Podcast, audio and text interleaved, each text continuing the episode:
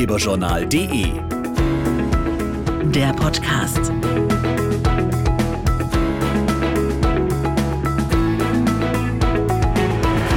Herzlich willkommen zu einer neuen Folge des Ratgeberjournal Podcasts. An den Unis neigt sich das Wintersemester gerade dem Ende zu und wir wollen heute mal ein bisschen darüber sprechen, was man tun kann, wenn man merkt, das Studium ist womöglich doch nicht das Richtige für mich.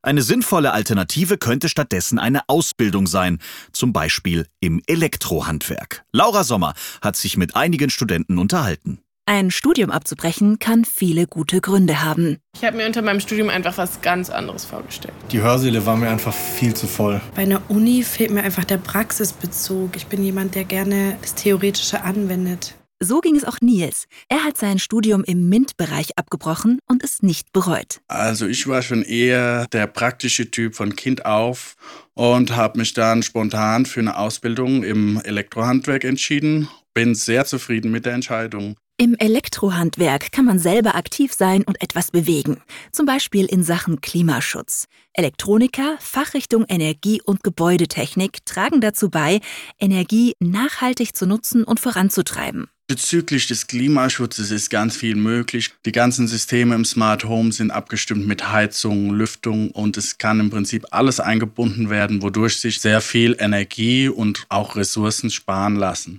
Und ja, so hat man das Gefühl, jeden Tag auf der Arbeit seinen Beitrag zu leisten für eine bessere, grünere Zukunft. Wer sich für eine Ausbildung im Elektrohandwerk entscheidet, kann praktische Erfahrungen sammeln, sich in verschiedene Richtungen weiterbilden, den Meister machen und zum Beispiel ein eigenes Unternehmen gründen.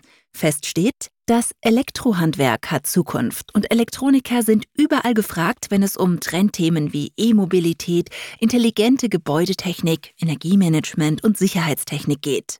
Danke, Laura. Und weitere Infos über die Einstiegs- und Karrierechancen im E-Handwerk gibt's übrigens unter e-zubis.de. Hört mal wieder rein unter ratgeberjournal.de oder einer Podcast-Plattform eurer Wahl. Bis zum nächsten Mal.